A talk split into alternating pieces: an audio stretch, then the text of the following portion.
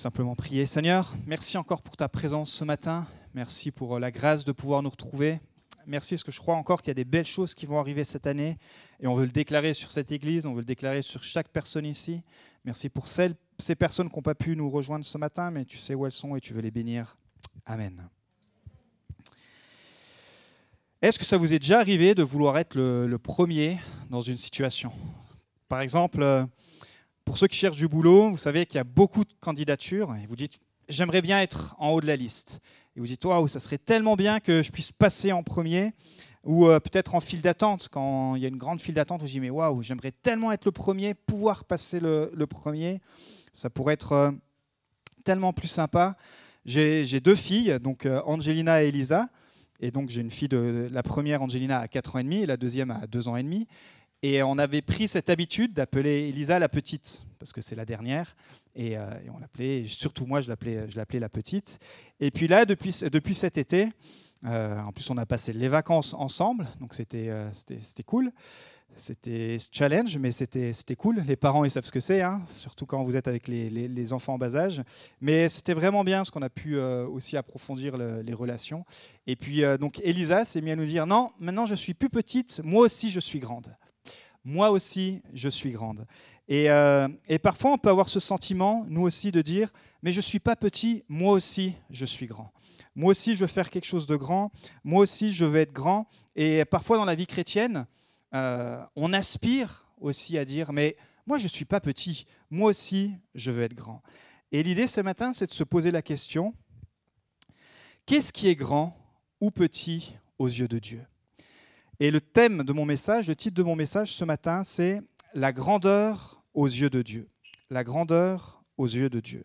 Est-ce qu'une femme au foyer, comparée à une femme active, par exemple, est-ce qu'il y en a une qui va être plus petite aux yeux de Dieu et l'autre plus grande? Est-ce qu'un chrétien lambda qui vient, qui sert fidèlement dans l'ombre, qui est engagé tous les dimanches, euh, ou un chrétien qui est sur les réseaux, qui est invité dans toutes les églises, qu'on voit sur, euh, euh, sur toutes les plateformes Est-ce qu'il y en a un qui va être plus grand, plus petit que l'autre? Vous voyez, parfois notre, notre mentalité, elle peut s'éloigner peut-être de ce que le royaume de Dieu nous enseigne. Et si parfois on peut avoir ces désirs-là, c'est pas, j'ai envie de dire, c'est pas hyper grave. Pourquoi? Parce que même les disciples avaient ce désir-là.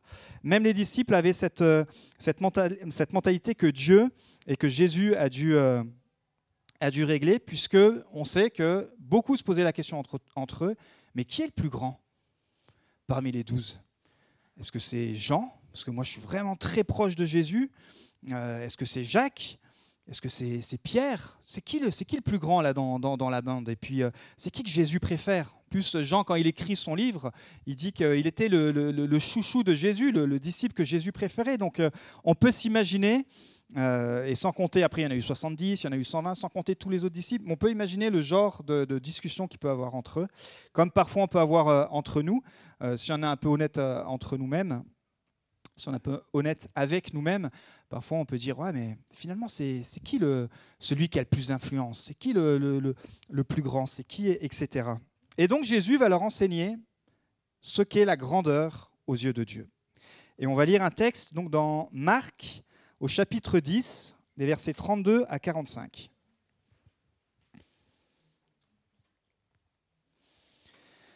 Ils étaient en chemin pour monter à Jérusalem, et Jésus allait devant eux.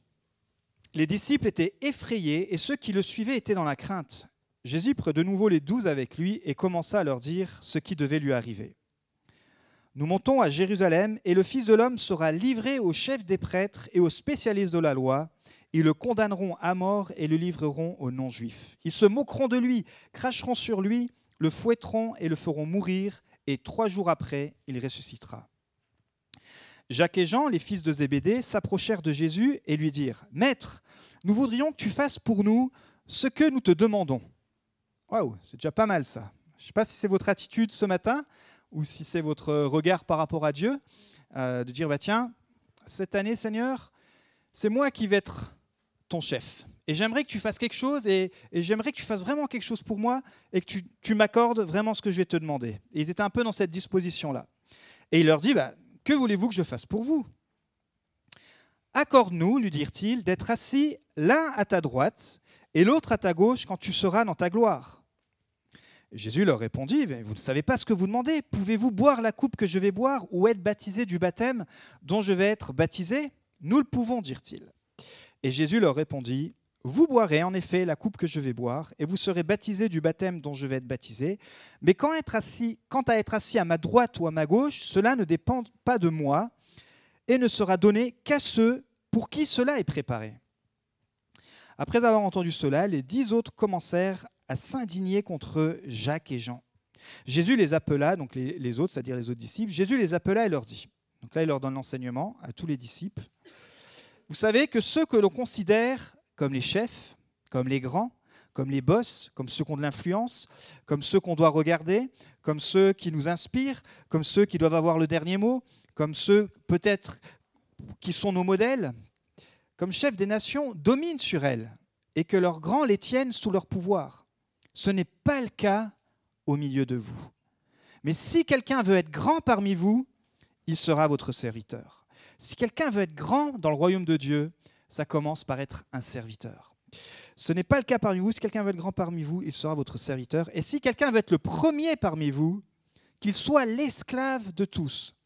En effet, le Fils de l'homme est venu non pour être servi, mais pour servir et donner sa vie en rançon pour beaucoup.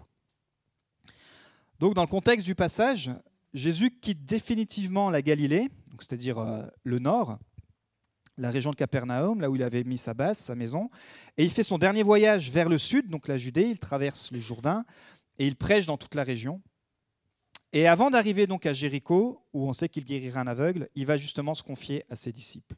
Et en fait, c'est la troisième fois qu'il se confie à ses disciples, et il leur confie qu'il va mourir. Il leur confie que son, point final, son rôle de, leader, son rôle de, de Messie, de sauveur, c'est finalement d'aller mourir. Et ça, on sait que les disciples, ils n'étaient pas prêts à ça, parce qu'eux, ils attendaient un leader politique, ils attendaient quelqu'un qui allait les libérer euh, de l'oppression des Romains, et ils n'étaient pas trop OK avec ce, genre de, plan. Et euh, Jésus leur dit ça, et c'est plutôt, à premier abord, c'est plutôt une triste nouvelle. C'est plutôt quelque chose qui demande de la compassion. Euh, quelque chose où on dit bon, ok Jésus waouh tu nous annonces ça fait la troisième fois est-ce qu'on peut un peu s'asseoir un peu comprendre ce que là où tu veux qu'est-ce que tu veux nous enseigner qu'est-ce que tu veux dire? Mais là deux disciples et deux disciples proches de Jésus euh, Jacques et Jean ils vont lui demander une chose surprenante. Maître nous voudrions que tu fasses pour nous ce que nous te demandons. Et il leur dit que voulez-vous que je fasse pour vous?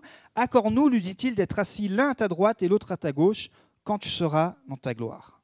Waouh quel genre de demande? Vraiment inappropriée. C'est vraiment le, le... Jésus annonce qu'il va mourir, et puis là, vous avez deux disciples qui sont, on pourrait dire aujourd'hui, complètement immatures spirituellement, où eux sont en train de dire, OK, Jésus, bah, peut-être là, on n'a pas tout compris, mais on a compris que finalement, tu vas ressusciter, donc tu vas, tu vas devenir ce roi, ce, OK, on a, mais est-ce que tu peux pas nous assurer en fait d'être vraiment les plus proches de toi, de devenir tes bras droits, d'être sûr qu'on a compris que finalement il va y avoir une grande position pour toi, et nous on aimerait s'assurer les meilleures places dans le royaume de Dieu. On aimerait être à ta droite et à ta gauche, rien que ça. Waouh Imaginez, c'est comme vous, vous partagez quelque chose d'important avec vos amis, vraiment un lourd fardeau, et puis ils vous, vous posent une question, ils vous posent une demande, de vous demander un service qui n'a rien à voir. Et, et donc Jésus va devoir les, enseigner et il va leur répondre, mais vous ne savez pas ce que vous demandez. Pouvez-vous boire la coupe que je vais boire ou être baptisé du baptême dont je vais être baptisé? Et eux, ils vont répondre avec assurance, nous le pouvons, dirent-ils. En fait, Jésus, il est en train de leur dire, vous ne savez pas ce que vous demandez. Et parfois, on fait des prières tout azimut, des prières avec toutes sortes de mots, toutes sortes de demandes, et elles ne sont pas forcément selon la volonté de Dieu, et elles ne sont pas finalement, Dieu ne peut pas les accorder, Dieu ne peut pas y répondre. Ici, c'est une prière où Jésus dit, bah, de toute façon, moi, cette prière-là, j'ai pas la main dessus, c'est pas moi qui vais répondre. Et en fait, il est en train de le dire, vous voulez le résultat, mais sans passer par le processus. Parce qu'il dit, en effet, verset 39, vous boirez en effet la coupe que je vais boire et vous serez baptisés du baptême dont je vais être baptisé. Mais quand est assis à ma droite ou à ma gauche, cela ne dépend pas de moi et ne sera donné qu'à ceux pour qui cela est préparé. Donc, boire la coupe et être baptisé, Jésus parle ici bah, de ses souffrances, de la persécution. Et euh, ils ne savent pas encore pourquoi. et ne savent pas ce qu'ils demandent, parce qu'on sait que tous les disciples, qu'est-ce qui va se passer quand Jésus va être arrêté? Tous les disciples vont déguerpir. Et on ne fait pas les malins, parce que ça se trouve, euh, nous-mêmes, on ne sait pas comment on aurait réagi, mais finalement, pour ça Jésus, mais vous ne savez pas ce que vous demandez. Là, dans, quelques temps, mon avènement va venir, je vais être crucifié, et en fait, il n'y aura plus personne sur la place. Il va rester que, que les femmes qui seront au pied de la croix, mais tous les gars vont disparaître, tous les disciples. Et finalement, on sait qu'après la résurrection de Jésus, euh, Jacques et Jean vont devenir les porte-parole de, de, l'Évangile à cause de la foi, de leur foi. Et on sait qu'effectivement, ils vont, ils vont subir les persécutions. Pourquoi? Parce que l'histoire de l'Église nous enseigne, nous, nous dit que Jacques subira le martyr et Jean sera forcé à l'exil. Donc on sait que Jacques et Jean, ces deux frères, qui étaient au tempérament vraiment, euh, on pourrait dire, impétueux, c'est un peu des nerveux, quand ils traversent justement les villes pour l'évangélisation avec Jésus, dans Luc 9, euh, ils traversent la, région des Samaritains, qui refusent de les héberger. Et eux, en tant que bons disciples, vous voyez, ils sortent de l'école de disciples, ils sortent de l'école de ministère. Et, euh, et on les refuse dans la ville et ils ont la bonne idée de dire à Jésus, bah, écoute, on a été refusé dans cette ville, envoie le feu. Envoie le feu pour, pour nous cramer tous ces, tous ces mécréants, voyez, on pourrait dire euh, aujourd'hui. Donc, et Jésus va les corriger, va dire, non, moi je ne suis pas venu pour ça. Moi, je suis venu pour apporter euh, l'amour, pour apporter la, la, restauration.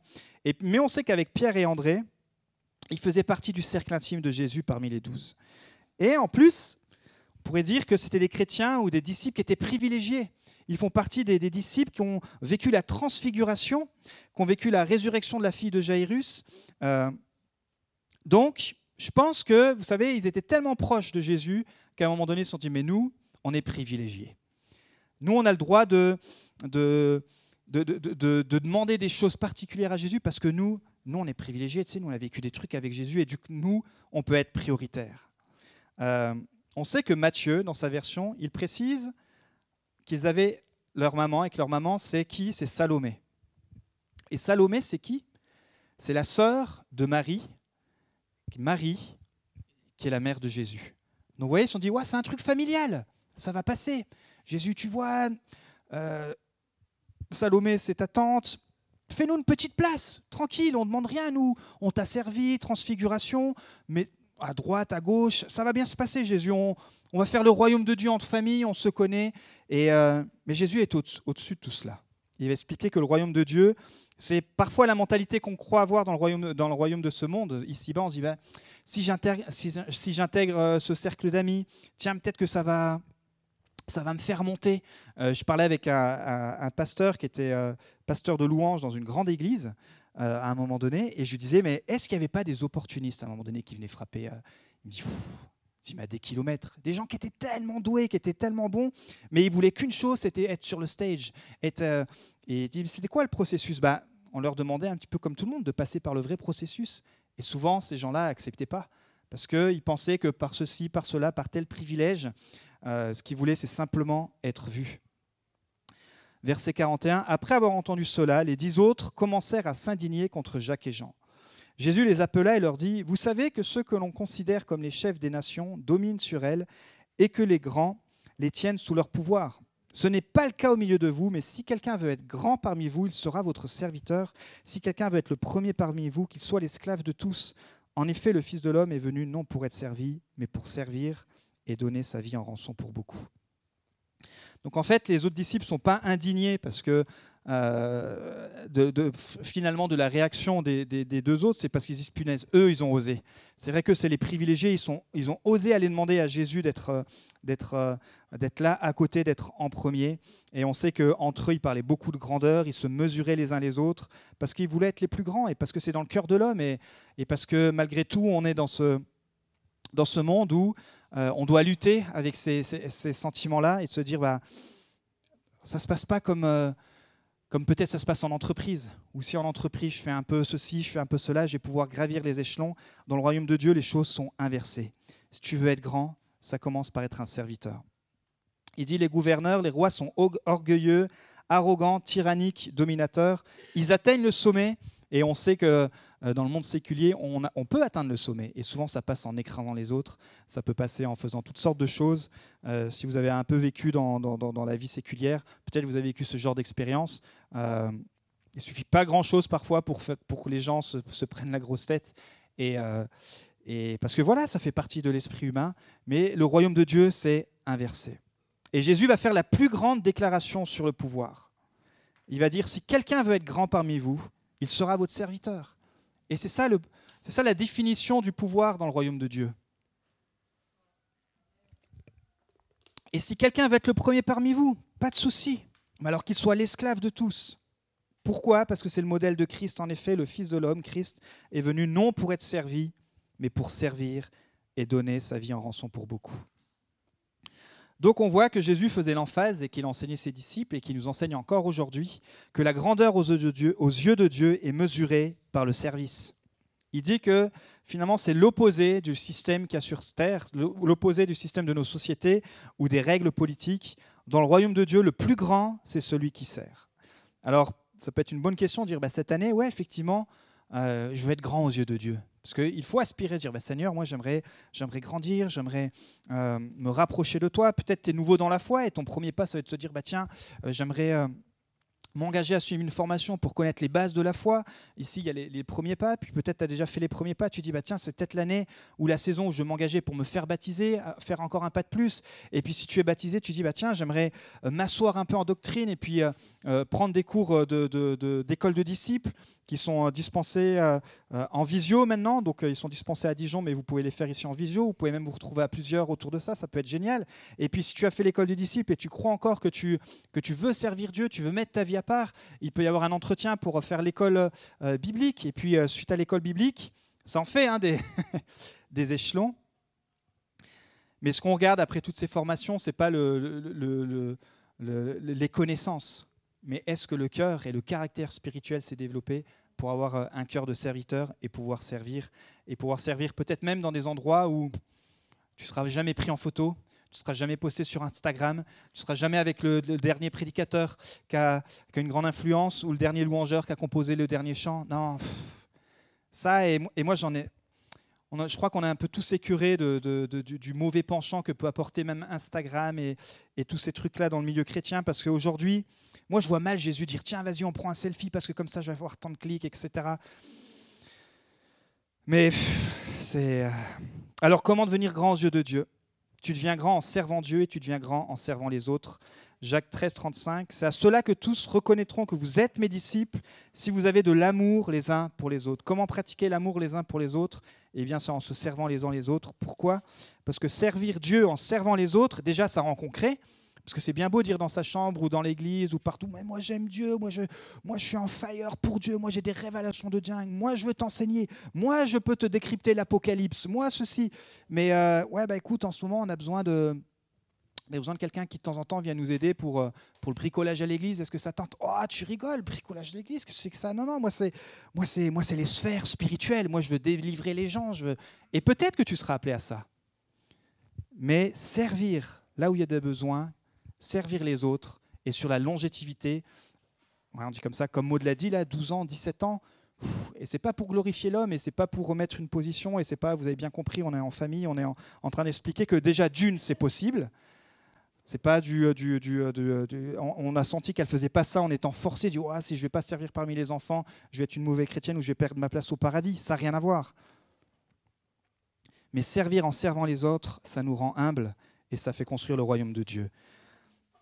Et l'humilité, c'est quoi? C'est l'opposé de l'orgueil. La définition de l'orgueil par le pasteur John MacArthur, c'est l'orgueil est le péché fondamental de l'humanité et la source de tous les autres péchés.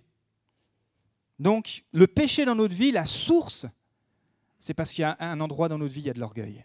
S'il y a un conflit quelque part dans notre être intérieur ou s'il y a des choses qu'on ne peut pas régler, c'est parce qu'au bout du bout de la source, vous savez, c'est comme quand vous cherchez une source d'eau, vous cherchez la rivière, vous montez, vous devez vraiment aller à la source. Et bien là, quand vous devez monter vraiment, vraiment à la source, c'est l'orgueil. Toutes les tentations reposent sur la satisfaction de soi, qui est une expression de l'orgueil et de l'amour de soi. Alors pour ceux qui connaissent un peu MacArthur, ouais, c'est un peu les pasteurs à l'ancienne qui vont droit au but, mais je crois qu'il y a quand même quelque chose à retenir de cette définition. Parce que la Bible nous dit que Dieu a horreur d'une chose. On parle beaucoup de l'amour de Dieu, de la compassion, mais Dieu, vous savez qu'il a horreur de certaines choses. Et une chose en tout cas qu'il a horreur, c'est de l'orgueil. Proverbe 8, 13. Craindre l'Éternel, c'est détester le mal, l'arrogance, l'orgueil, la voix du mal et la bouche perverse. Voilà ce que je déteste. Donc servir Dieu en servant les autres, ça nous sert. Dis à ton voisin pour le réveiller un peu ce matin, servir Dieu, ça va te servir. Dis-lui, mets-lui une petite tape. Servir Dieu, ça va te servir.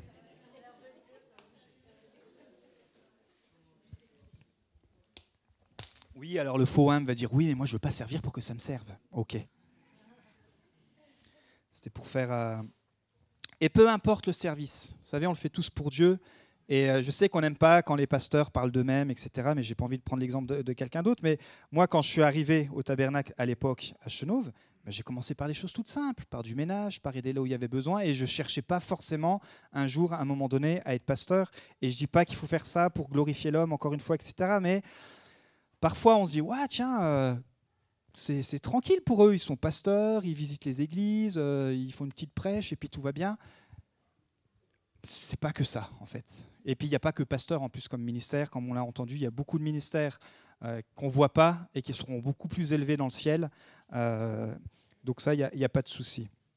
Alors, passons aux pratiques. Comment servir mon prochain cette année? Première chose, Regardez premièrement à l'intérêt des autres. Philippiens 2, 3, 4. Ne faites rien par esprit de rivalité ou par désir d'une gloire sans valeur, mais avec humilité, considérez les autres comme supérieurs à vous-même, que chacun de vous, au lieu de regarder à ses propres intérêts, regarde aussi à ceux des autres. Servir, ça te rend humble car tu participes au sacrifice commun. Servir les autres, ça nous guérit de notre maladie qui est l'égocentrisme. Parce qu'aujourd'hui, où ça a toujours été, euh, tout est toujours centré sur soi, sur le moi, ma maison, mon temps, ma situation, euh, mon travail, ma, mon, ma, mon. C'est marrant, hein? Ça nous fait penser au Dieu Mammon. Que chacun de vous, au lieu de regarder à ses propres intérêts, regarde aussi à ceux des autres. Et moi, c'est un défi dans lequel je me, je, me lance aussi chaque, fois. Je n'ai pas dit que je suis loin d'être arrivé, mais on sait que c'est un énorme challenge. Mais imaginez si chaque disciple de Jésus-Christ mettait ça en pratique. Il dit, OK, moi, cette année, cette année, par exemple, je suis à Beaune, cette année, je vais aller au travail en regardant premièrement aux besoins des autres dans ma sphère de travail au lieu des miens. C'est-à-dire qu'au lieu d'être bloqué sur ma tâche du travail, etc., je vais voir s'il n'y a pas quelqu'un sur mon, lieu de travail qui a des besoins. Et je vais bah, tiens, Saint-Esprit, comment comment je peux me connecter à cette personne pour simplement répondre à ses besoins. Ça peut être pratique, ça peut être une maman célibataire qui a besoin qu'on garde son enfant, ça peut être quelqu'un qui, a besoin qu'on euh, de bricolage, tout ce que vous voulez. Il dit bah tiens, Seigneur, sur mon lieu de travail, là dans ma région, dans mon coin, qui je vais pouvoir servir? Ou dans ton lieu où tu travailles, où tu vis, pardon, dans ton quartier, dans ta résidence, te dire bah tiens, je vais rentrer chaque jour, mais différemment, en regardant les besoins des autres, en regardant s'il y a quelqu'un autour de moi qui peut-être, je ne connais pas encore bien mon voisin, ou je ne connais pas encore telle situation, ou peut-être euh, euh, telle personne âgée qui aurait besoin d'aide dans le jardin, ou peut-être euh, dire, bah, tiens, je vais, je vais pas simplement rentrer chez moi après une journée de travail comme on fait tous, et je fais aussi, on est hyper chaos, et franchement, pour moi, c'est un challenge de dire, waouh, tiens, dans mon quartier, là, qui je vais pouvoir bénir? Et là, on est en train de monter les lits pour, parce qu'on attend notre troisième enfant, là, un fils, enfin pour, euh, pour septembre. Et après, on arrête. Euh, donc, heureusement qu'on a eu un fils, parce que sinon, euh, non, non, on aurait arrêté dans tous les cas. Mais, et, donc, j'étais en train d'aménager la, chambre cette semaine et on allait récupérer les lits superposés pour mettre les deux filles, etc. Et puis, je vais chercher les cartons. Et puis, Mag, elle me dit Mais Dave, comment tu vas les décharger de ta voiture? Je dis Ah ouais, c'est vrai, je n'avais pas pensé à ça. je vois le poids, 34 kilos, etc. Et tout. Puis, je dis Bon, on a des frères dans l'église, etc. Mais c'était un peu tard. Je me suis dit, ça va être compliqué, enfin, ça pourrait être possible. Mais on est en train de discuter, et tout à coup, il y a un voisin qui arrive. Et je dis, bah tiens, euh, tu tombes à pic, Ludovic. Tu pourrais me donner la main? Et puis il était tout content de m'aider. Et puis je me suis dit, mais waouh, si moi aussi je pouvais me mettre comme ça à disposition, de pouvoir simplement être là à un moment donné et de donner la main. Vous voyez, c'est des choses toutes simples. Et là, c'est lui qui m'a béni, et on a pu parler de Dieu, on a pu. Euh, vraiment échanger, c'était, super. Mais peut-être à l'église. On vient parfois à l'église, pas ici, hein, bien sûr, mais on vient parfois à l'église en regardant à nos besoins, parce que c'est normal. Dire, bah, Seigneur, j'espère que la louange ne va pas être trop forte. Oh, j'espère que la louange, ils vont bien chanter. Oh, j'espère qu'ils vont pas trop parler en langue parce que moi, j'y comprends rien. Oh, puis j'espère que les annonces, ça va être calé. Ah, puis j'espère que le prédicateur, euh, oh, il va pas être trop pushy ou il va pas être trop dans le grec ou il va pas trop dans le je sais pas quoi. Ou oh, puis j'espère que ça va être un autre pasteur parce que là, le pasteur Dave, euh, on l'a eu pendant un certain temps. Mais je pense aussi comme ça, parce que c'est notre nature humaine. On vient parfois à l'église en pensant à nos premiers besoins, parce que c'est notre nature humaine. Donc c'est normal. Vous pouvez pas dire, et ce serait mentir de dire, mais non, moi je pense jamais comme ça, à moins que vous soyez saint. Mais venons à l'église en se disant, quels sont les besoins Et comment je vais pouvoir y répondre Ils ont besoin parmi les enfants Waouh, Saint-Esprit, est-ce que comment je vais pouvoir aider? Comment ils ont besoin dans un service? Je vais aller voir Andy et Steph, je vais dire comment je peux vous aider? Et pas en sélectionnant, oui, moi, ce service, euh, je ne le sens pas. Non, non, tu n'en as pas un autre? Parce que ça, on sait très bien qu'à un moment donné, ça ne marche pas. Quand on sert, on sert avec euh, euh, ce que notre main trouve à faire. Et si ça peut s'accorder un peu avec nos compétences, c'est bien. C'est sûr que si vous venez en demandant de faire la louange et puis vous chantez comme une casserole et puis vous ne savez pas jouer d'un instrument, alors on va vous dire, bah écoute, c'est mort, quoi. On prend toujours cet exemple parce que c'est compliqué après. Hein. Quelqu'un qui chante faux et qui est là et il fait pleurer l'assemblée, lui aussi il pleure. Mais est-ce qu'on peut tous se dire cette année? Ça, c'est à vous de prendre la décision de dire Waouh, je vais venir en regardant les besoins des autres. Je vais venir en regardant les besoins de mon frère, de ma sœur, de mon église. Je suis nourri spirituellement. Comment en retour je peux m'engager? Vous savez, ici, il y a toute une équipe, je ne sais pas si vous avez déjà eu votre réunion d'équipe, mais il y a toute une équipe qui, euh, réfléchit comment mieux servir l'Église, qui réfléchit comment bien la nettoyer, combien l'entretenir. Ça, ça, se trouve, vous ne savez même pas qui entretient les locaux ici. Est-ce que vous êtes déjà allé remercier les personnes qui entretiennent les locaux? Vous les avez invités à manger? Vous leur avez payé un café? Euh, La sono, c'est clair, parfois c'est trop fort. Mais est-ce qu'au lieu de lui taper sur les doigts et lui dire oh, punaise, c'est trop fort la sono, vous n'invitez pas à manger, vous lui payez un McDo, vous lui donnez un chèque cadeau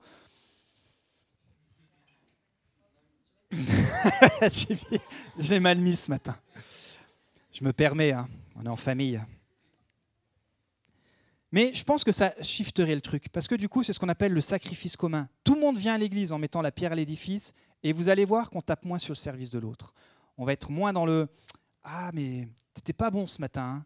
Ah, puis ça n'a pas décollé ce matin. Ah, ça, c'est le truc que je déteste. Ah, ce matin, ça n'a pas décollé la louange. J'aimerais bien te voir dans ta semaine, toi, si tu as décollé cette semaine. Parce que si tu attends le dimanche pour décoller. Enfin bref, là, je m'adresse vraiment aux chrétiens purs. Peut-être vous découvrez la foi ce matin. Vous découvrez l'Église.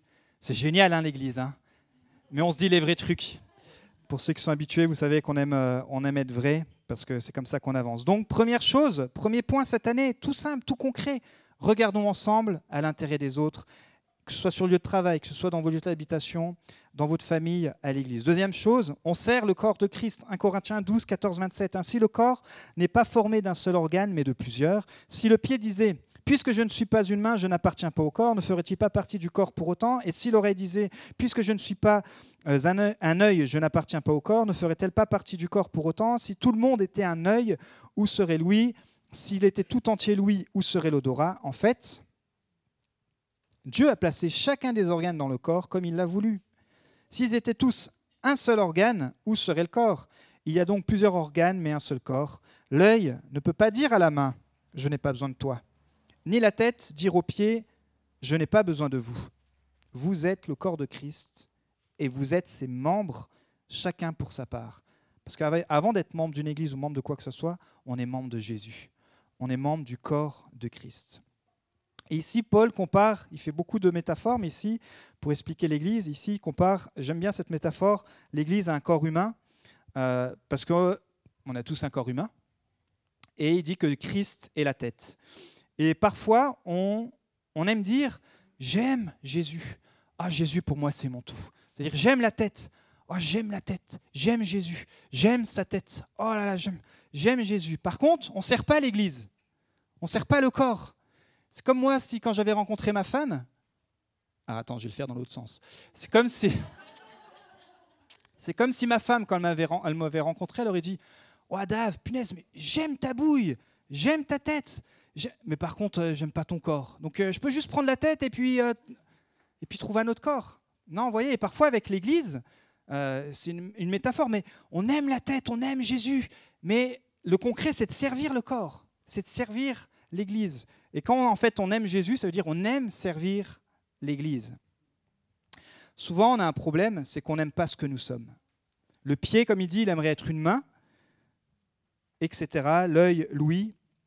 Mais euh, on est d'accord que si tu avais des pieds à la place des mains, ça serait compliqué. Et oui, parfois dans l'Église, pas parfois, dans l'Église, ben, on voit que c'est ordonné. Il y a un corps aussi, et aussi dans ça, c'est dans le corps général, mais aussi dans le corps local. Et Dieu, dans le corps de l'Église locale, il met des gens à des places différentes. Peut-être tu as une main, peut-être tu as un pied, peut-être tu as un orteil, peut-être etc. Et on doit accepter qui on est, parce que euh, l'œil nous dit voudrait être des oreilles, et les oreilles le nez. Mais euh, le goût de tes plats, si tu n'avais que des oreilles à la place du nez, ben voilà, ça ne matche pas. ok? Donc parfois on regarde aux au dons, aux talents, aux capacités des autres, et nous-mêmes on méprise ce qu'on a reçu de Dieu parce qu'on se dit mais moi j'ai rien reçu. Et on se dit bah, au lieu de servir avec ce que j'ai reçu, c'est peut-être une petite part, mais comme Maud l'a dit, mais ça va tellement soulager le corps. Vous avez déjà eu mal à un petit orteil? Ça, vous, ça peut vous plomber toutes vos vacances. Et pourtant, l'orteil, on ne le voit pas. Il est dans la chaussure. Suivant, suivant le, type de votre hygiène, il sent plus ou moins bon. Mais ce n'est pas pour autant que vous allez le couper, voyez? Et parfois, le, petit orteil il se dit Ah, mais moi, j'aimerais tellement être la bouche, donner des ordres, donner des indications, donner la vision, donner ceci. Ben ouais, mais le problème, c'est mon petit pied. Si toi, tu ne te mets pas à ta place, eh ben, le corps, il va boiter. Et parfois, les églises locales, elles boitent, elles boitent. Christ reste la tête, mais le corps, pour faire avancer le truc, il est tout chancelant. Et la bonne nouvelle, c'est que chacun a sa place. Et chacun a sa place dans cette église. Chacun a la place dans une église locale. C'est pour ça que même dans une ville, il peut y avoir plusieurs églises locales. Parce que le corps, il peut y avoir beaucoup de place. Troisième point. Et pour cela, de pouvoir aimer euh, son prochain et s'aimer soi-même, je vous invite à aller voir la prédication du pasteur Jérémie la semaine dernière, où il s'est bien étalé sur le sujet et ça pourrait vous inspirer. Troisième, troisième chose, c'est découvrir qui tu es en Christ. Psaume 139, 14, Je te loue de ce que je suis une créature si merveilleuse. Donc pour commencer par accepter que tu es en Christ, on sait que Dieu fait toutes choses nouvelles. Dieu a fait de toi une nouvelle création. Les choses anciennes sont passées. Il te donne un cœur nouveau dans un esprit nouveau. Ézéchiel 36, 26, Je vous donnerai un cœur nouveau et je mettrai en vous un esprit nouveau. Je retirerai de votre corps le cœur de pierre et je vous donnerai un cœur de chair. Un cœur nouveau. C'est-à-dire que la pierre devient chair. Mais parfois, la pierre devient chair et la chair redevient pierre. Parce qu'à cause des blessures, des choses légitimes, tout ce qui peut se passer, notre cœur, le but de notre cœur, de notre nouveau cœur, c'est que ça doit rester un cœur de chair. Un cœur qui est disposé, un cœur qui un cœur qui reste sensible. Un cœur de pierre, bah, clairement, une pierre, c'est insensible, ça n'a pas de vie, euh, c'est lourd, on peut s'en servir pour, pour bâtir, mais aussi on peut s'en servir comme arme, etc. Tandis qu'un cœur de chair, ça a de la vie, ça fait circuler le sang, ça permet que tout l'organe fonctionne.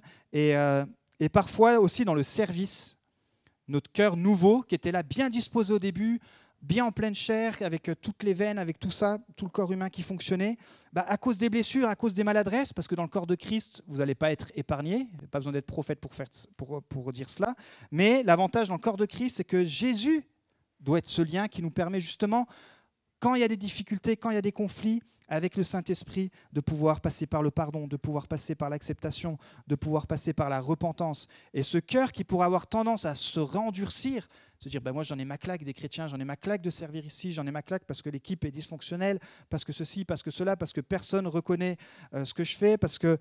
Et c'est des choses qui sont vraies. Mais le problème, c'est pas ce cœur-là que Dieu nous donne. Parce que premièrement, on sert Dieu et Dieu veut te restaurer. Peut-être c'est ton cas ce matin. Et tu t'es pas rendu compte, mais ton cœur est redevenu pierre. Il est redevenu dur. Là, tu entends des annonces où il peut y avoir des besoins. Et toi, ça te, ça te passe au-dessus parce que émotionnellement, ton cœur est redevenu un cœur de pierre. Et le Saint-Esprit aimerait te dire ce matin, moi, je te redonne un cœur de chair qui soit sensible pour qu'il y ait de la vie qui va te servir aussi à toi. Parce que quand tu te mets au service, ce cœur va reprendre vie. Et pour ça, il te dit, je te donne un cœur nouveau avec un esprit nouveau. C'est-à-dire c'est ni par force, ni par ta puissance, mais par son esprit. Parce que parfois, on peut être dépassé, se dire, mais même c'est un petit service, mais comme on l'a entendu, mais moi, je suis déjà engagé, je fais déjà ceci ou cela. Si tu pries, ni par ta force, ni par ta puissance, mais par son esprit. Pourquoi on a besoin de l'esprit? Parce que c'est pas naturel de servir. C'est pas naturel.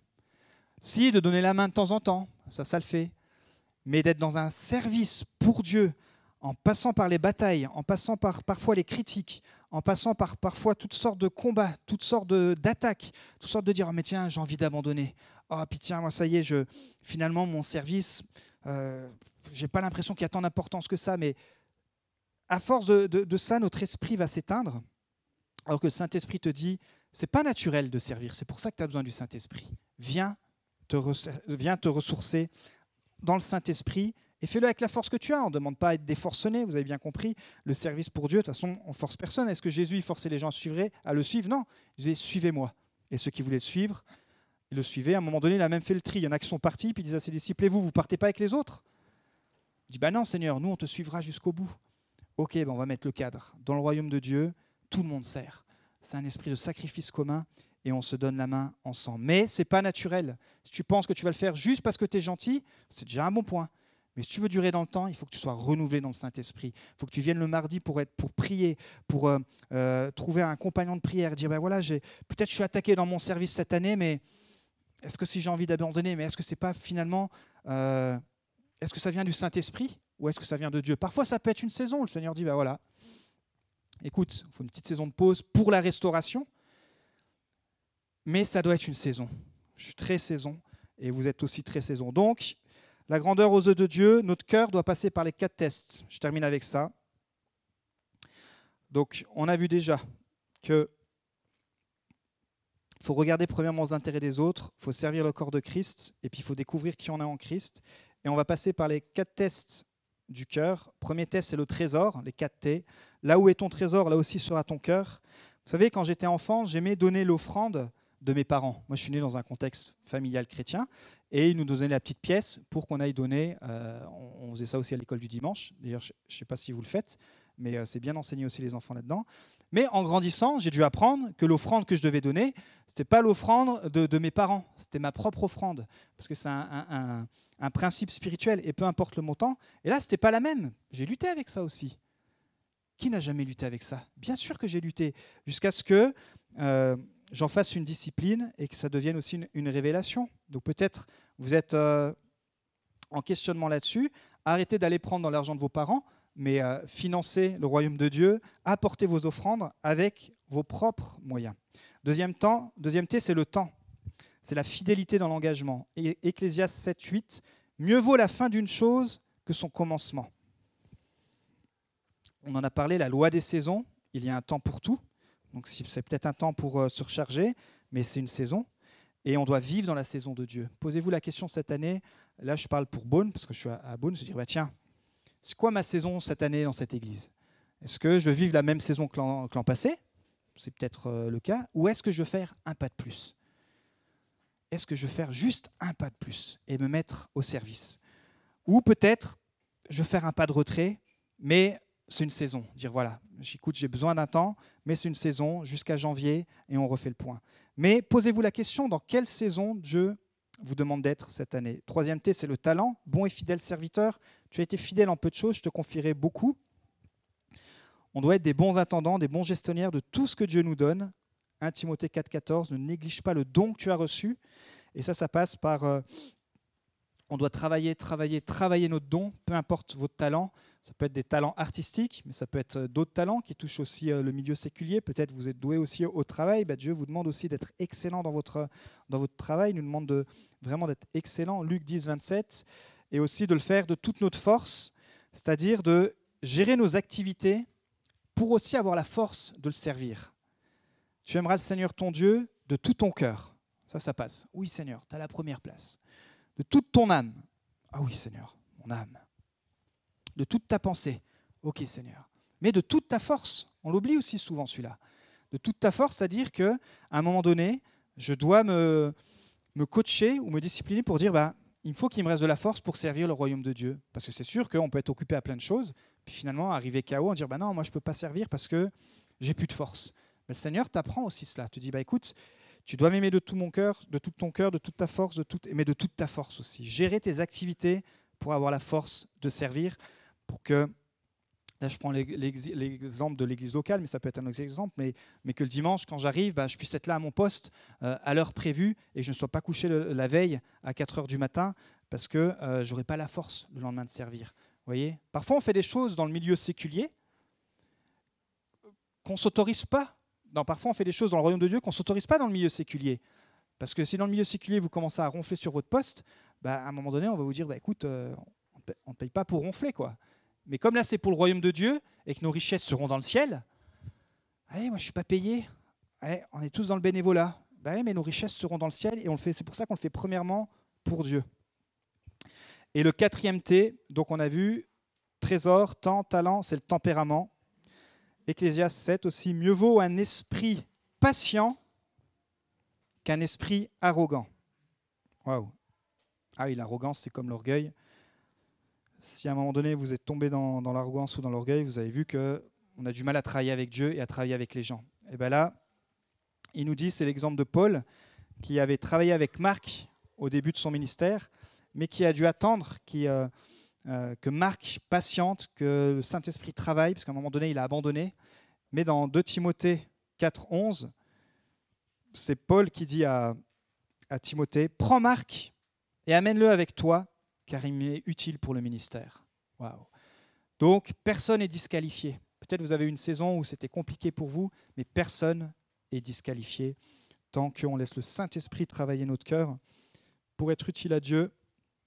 Il, regarde, il regarde premièrement plus à notre caractère spirituel qu'à nos capacités. Et dernier point ce matin, c'est d'être planté dans la maison de Dieu. On sait, c'est devenu un slogan pendant le Covid, mais on ne va pas à l'église, nous sommes l'église. Parce que l'Église, ce n'est pas juste un bâtiment, mais c'est des gens, c'est vous et moi. Et par contre, pour servir l'Église, bah, il faut être planté dans une Église. C'est-à-dire qu'il faut être, c'est le principe de la semence. Et dans psaume 92, 13, 14, il est dit, les justes poussent, poussent comme le palmier, ils grandissent comme le cèdre du Liban, plantés dans la maison de l'Éternel, ils prospèrent dans les parvis de notre Dieu. Waouh Les justes poussent comme le palmier. Mais il faut être planté à un moment donné. Et euh, si vous êtes dans, une saison, vous dites, bah, tiens, moi, je, je veux d'abord aller là, et puis aller là-bas, et puis tiens, essayez ça, et puis essayez telle église. Essayez, peut-être que le Seigneur vous conduit là-dedans, et à un moment donné, il va vous convaincre. Mais à un moment donné, il faut vous planter. Sinon, si vous ne vous plantez pas, vous allez vous planter, mais dans l'autre sens du terme. Parce qu'à un moment donné, vous n'aurez euh, vous pas de racines. Tandis que quand vous vous plantez dans la maison de Dieu, dans une église locale, peu importe laquelle, elles sont toutes, toutes géniales, et eh ben, il nous est dit que vous allez grandir, vous allez prospérer, et c'est les deux promesses pour ceux qui servent. Vous savez, c'est le principe du, jardinier. Moi, je ne suis pas un, fin jardinier, mais il ne faut pas être... Euh, pas avoir fait euh, jardinerie plus 4 pour comprendre que quand on plante une graine, elle va pousser. Bah, si on s'amuse à déplacer la graine du terrain, elle va jamais porter du fruit.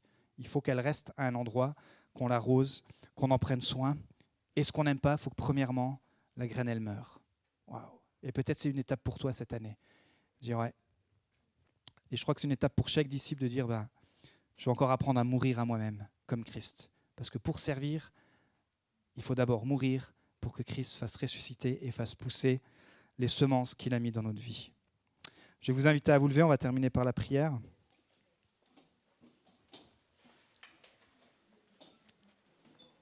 Notre exemple suprême du service, ça reste Jésus. Et dans Éphésiens 5, 25, il est dit que Christ a aimé l'Église et il s'est donné lui-même pour elle. Il a tellement aimé l'Église qu'il a donné sa vie pour elle.